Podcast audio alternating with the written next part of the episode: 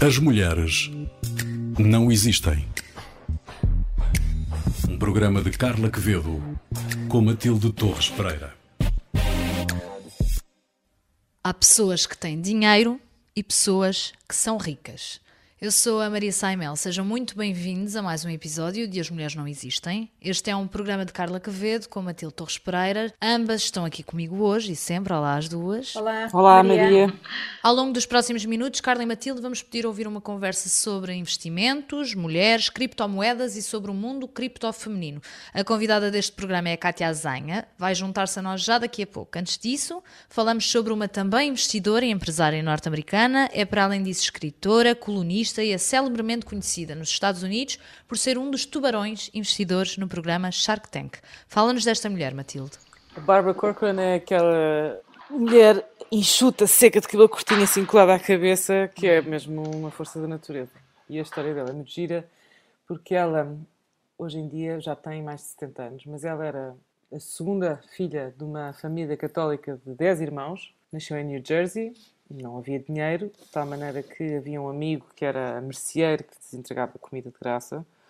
Uh, a mãe não trabalhava, claro, ficava a tomar conta dos 10 filhos. E ela uh, tinha dislexia, portanto a escola para ela foi muito difícil e quando, quando era nova sofria bullying, tinha muitas dificuldades em ler. De qualquer forma fez o percurso escolar todo e inclusivamente graduou-se, ou seja, fez a, fez a formação universitária até ao fim. E assim que teve o seu canudo na mão, uh, mudou-se com, com o seu namorado para Nova York e aos 24 anos, a partir do empréstimo de mil dólares, fundava o Corcoran Group, que hoje em dia está avaliado em mais de 80 milhões de dólares. Teve algumas contrariedades, nada de inacreditável, mas quer dizer, não, não, se, não se adivinhava que ela conseguisse de facto sair daquela bolha.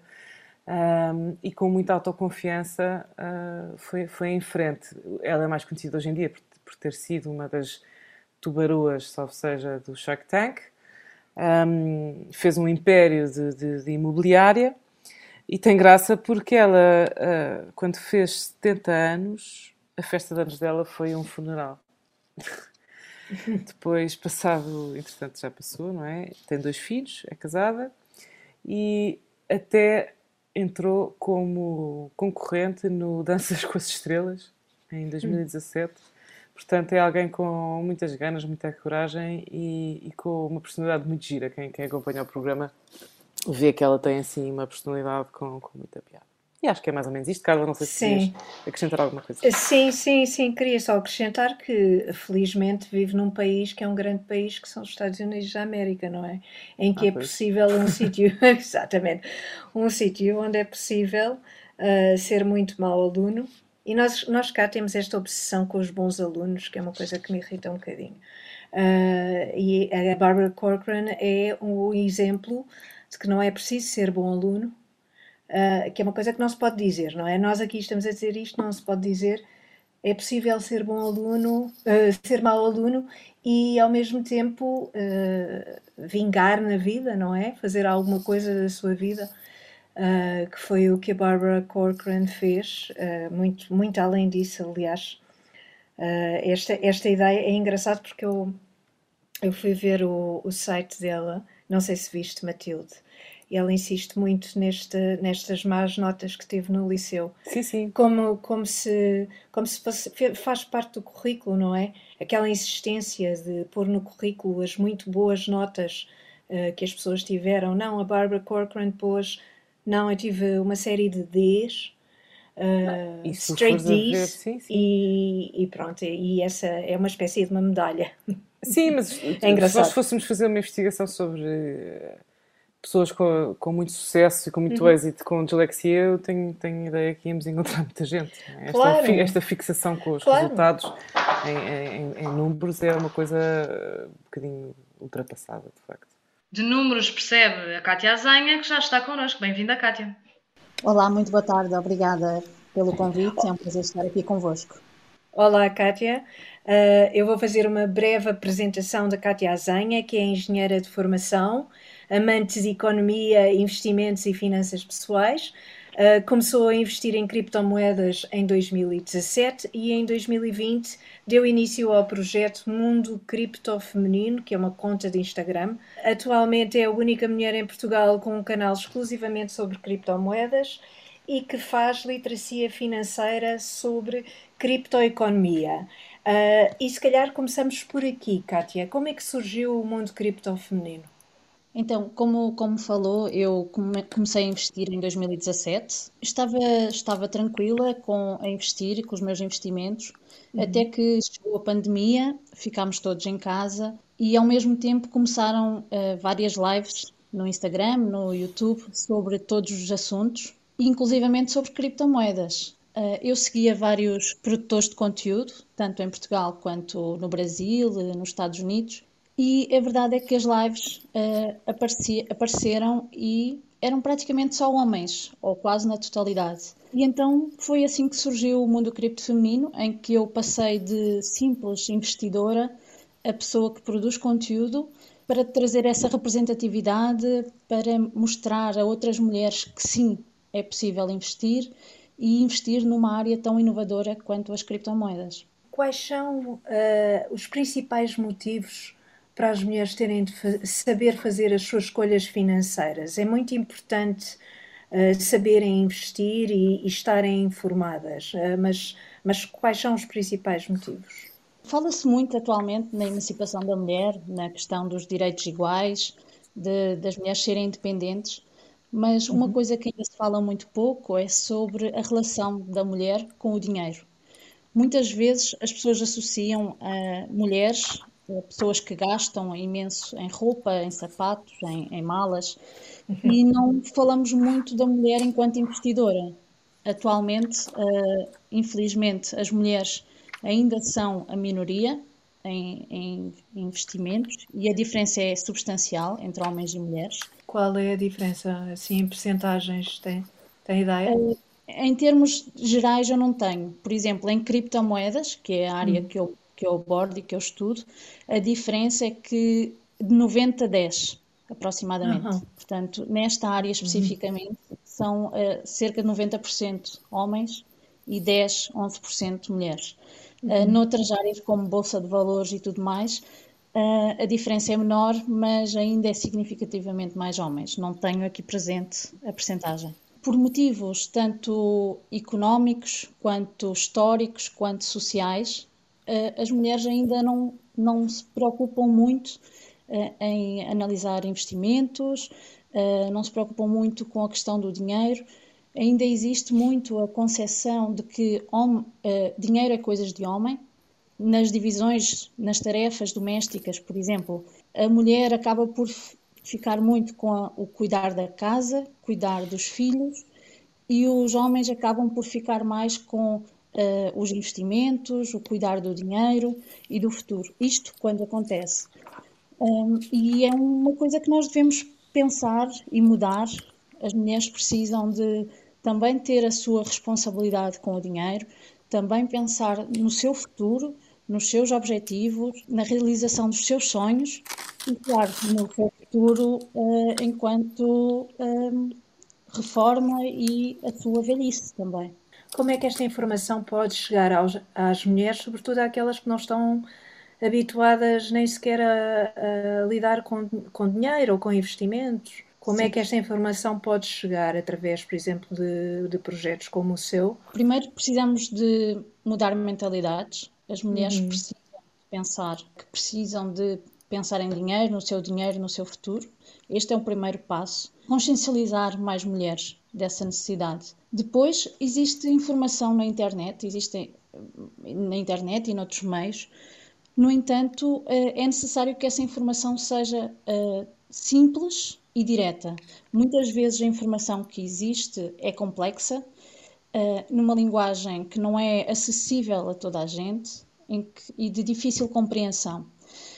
Como eu falei agora há pouco, as mulheres muitas vezes têm uh, o seu trabalho fora de casa, o seu trabalho em casa, os seus filhos para cuidar e a verdade é que não têm muito tempo. Então é necessário que essa informação seja de linguagem simples uhum. e direta para que as mulheres não percam muito tempo para que aprendam naquele pouco tempo que sobra do dia, porque todos nós uh, temos o nosso dia limitado e não claro. podemos perder uma, duas horas a ler uma coisa que não compreendemos metade das coisas. É essa uma grande preocupação, por exemplo, no meu perfil, é falar numa linguagem simples, direta, que toda a gente entenda, para que não exista essa dificuldade de interpretação. Uma coisa que eu acho que é muito importante também é nós, entre nós mulheres, falarmos sobre não só sobre uh, o trabalho, a família, mas falarmos também sobre dinheiro, sobre investimentos. Uh, se nós investimos, quem de nós investe na bolsa, seja, seja em que tipo de investimento for, se é uma mulher e investe, fala então com as suas amigas sobre isso. Uhum. Fale, explique, mostre como é que se faz, uh, mostre os ganhos. Não tenha vergonha de falar sobre isso e com certeza vai estar a fazer um grande serviço para as suas amigas. Elas têm que entender que é fácil e que é possível. Kátia, tem graça estar a dizer isso porque uh, eu só me lembro da minha mãe que comprava obrigações porque era o que ela sabia fazer e que às tantas deixava passar os, os tempos, então dizia: Ah, tive não sei quanto dinheiro, agora já não tenho. Oh, paciência. E assim, mãe, please. Eu acho que, nunca, acho que nunca tive uma conversa dessas com uma mulher, de facto. E eu tendência sempre a ir perguntar ao tio ou, ou não sei quantos que trabalham no banco para nos ajudar. Posso pedir-te para fazer um pequeno glossário de termos, ou seja, bitcoins, altcoins, criptomoeda é o termo português, mas qual é que é a diferença entre estes termos? Um, e depois, uh, e a seguir acrescentava uh, outra pergunta, que é, no, fim de semana passado eu percebo zero deste assunto, já me tentaram explicar várias vezes e eu, pronto, pouco a pouco vou, vou juntando as coisas em cadeia, que já percebi que é uma coisa importante na Bitcoin. Mas um, o que é que aconteceu na semana passada? O crash e depois saíram os esses artigos a dizer que nunca mais ia haver uh, Bitcoin nem a outra, que não como é que se chama. E, e que, enfim. Dodge, é, não sei quê. Exatamente. Uh, será que consegues iluminar-nos um bocadinho? Então, uh, criptomoedas são moedas uh, produzidas matematicamente e, portanto, vem daí a parte do cripto, não é? Que vem, são feitas pela criptografia, portanto, criptomoedas são, são moedas produzidas pela criptografia, matematicamente. Portanto, estas moedas não têm nenhuma instituição ou banco central a imprimir, uh, mas têm computadores espalhados pelo mundo a, correr um algoritmo, a resolver problemas matemáticos e com isso produzem mais moedas. São moedas globais uh, que podem ser transferíveis pelo, pelo mundo inteiro. Se eu quiser neste momento transferir, por exemplo, mil euros de Portugal para a China, eu consigo fazê-lo em 10 minutos. O dinheiro chega na China e não preciso da autorização de ninguém. Basicamente, uhum. isto são criptomoedas. Existem muitas criptomoedas. Neste momento existem cerca de 10 mil criptomoedas. Algumas são boas, algumas nem tanto, algumas são más de todos. Uh, a principal é Bitcoin, foi a primeira criptomoeda, uh, surgiu em 2008 o seu projeto e em 2009 começou a rodar e não parou mais. E depois existem as altcoins, que é a abreviatura para Alternative Coin, que são todas as moedas que não a Bitcoin. Basicamente, ah, okay. é isso okay. o significado. Existem moedas, uh, altcoins, que pretendem ser dinheiro, há outras que não, que servem como tokens para alguma finalidade. Uh, nem todas as criptomoedas servem ou pretendem ser dinheiro. A mais importante, sem dúvida, é o Bitcoin. Em relação à, à, outra questão, as criptomoedas são um projeto ou são uma, uma tecnologia recente. Como eu disse, a primeira foi criada em 2008, 2009. E tudo isto é muito recente e muita coisa surge. As criptomoedas têm ciclos, têm ciclos de 4 anos em que uma parte sobem muito de preço e na outra parte uh, descem um pouco e tem ali uma fase de acumulação. Isto em termos de preço, de valor. Desde que houve uh, a pandemia e que toda a gente ficou em casa, empresas a fechar, as empresas, as grandes empresas, nomeadamente nos Estados Unidos, viram no Bitcoin que é uma moeda deflacionária, ou seja, cada vez há menos no mercado e vai valorizar, vai valorizando ao longo do tempo. Viram no Bitcoin uma reserva de valor e começaram a investir em Bitcoin. Isto começou em agosto de 2020 e de lá para cá muitas empresas, empresas listadas em bolsa, têm investido em criptomoedas, nomeadamente no Bitcoin, assim como bancos estão a, fazer, a oferecer fundos de criptomoedas, assim como eh, aplicações de pagamento também estão a oferecer a compra e a venda e a transferência de criptomoedas. No entanto, houve a situação de que a Tesla começou a, a investir uhum. também em Bitcoin. Uh, agora, recentemente, saiu a notícia que eles iriam aceitar Bitcoin como forma de pagamento na compra dos, dos carros. Agora, recentemente, o que aconteceu foi que uh, a Tesla veio dizer que, que não, que afinal não vai aceitar, uh, não vai aceitar Bitcoin como forma de pagamento, vai manter os Bitcoins que tem na carteira, não vão vender, mas não vão aceitar.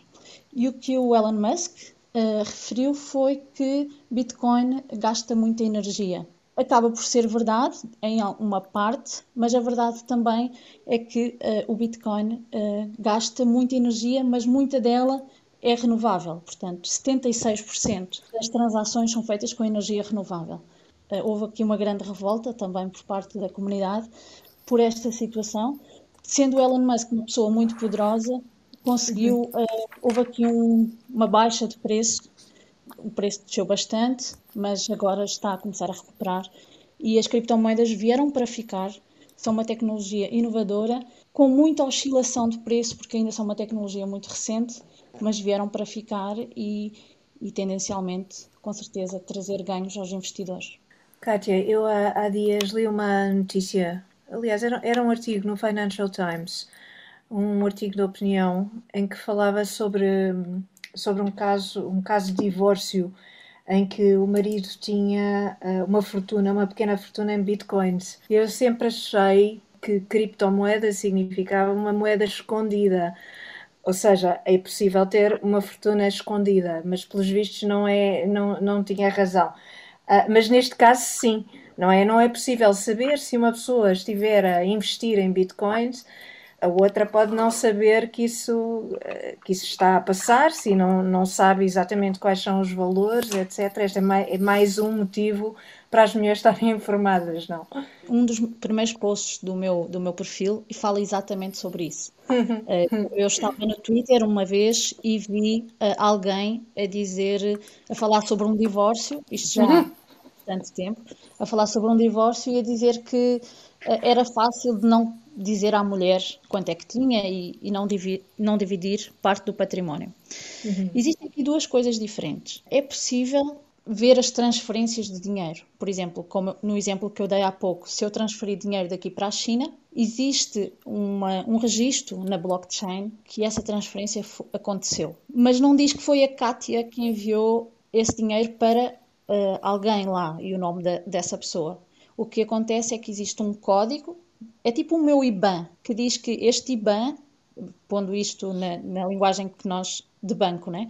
Uhum. Este IBAN transferiu determinado valor para aquele IBAN. O endereço da minha carteira transferiu X bitcoins ou X dinheiro em bitcoin para aquele outro endereço. Se souberem que aquele endereço pertence à Kátia, podem ver todas as transações que eu fiz na vida a partir daquele, daquela carteira, daquela conta. Portanto, podem certo. ver todo o dinheiro que eu, que eu, que eu recebi, todo o dinheiro que eu, que eu enviei, tudo.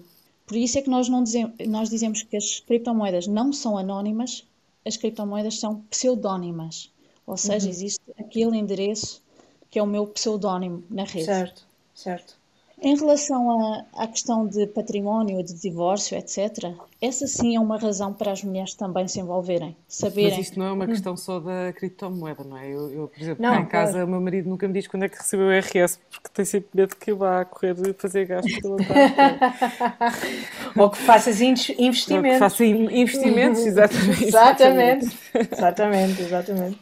A questão é que vai daquilo que eu falei, da consciencialização da mulher, de que é, dinheiro também é, é, coisa de mulher.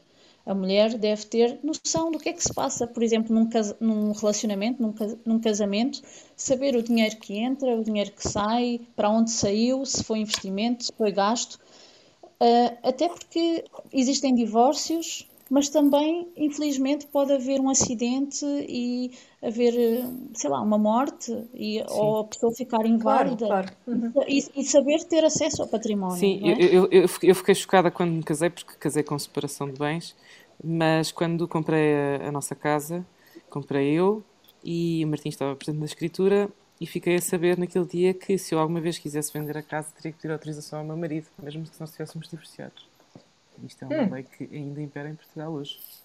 Se nós tivermos noção que até o 25 de Abril, até 74, 75, até a lei de 75, a mulher precisava da autorização do homem para tudo, uh, vemos como o nosso caminho uh, precisa de tem aqui uma pequena duração e nós precisamos de incentivar as mulheres também por causa disso.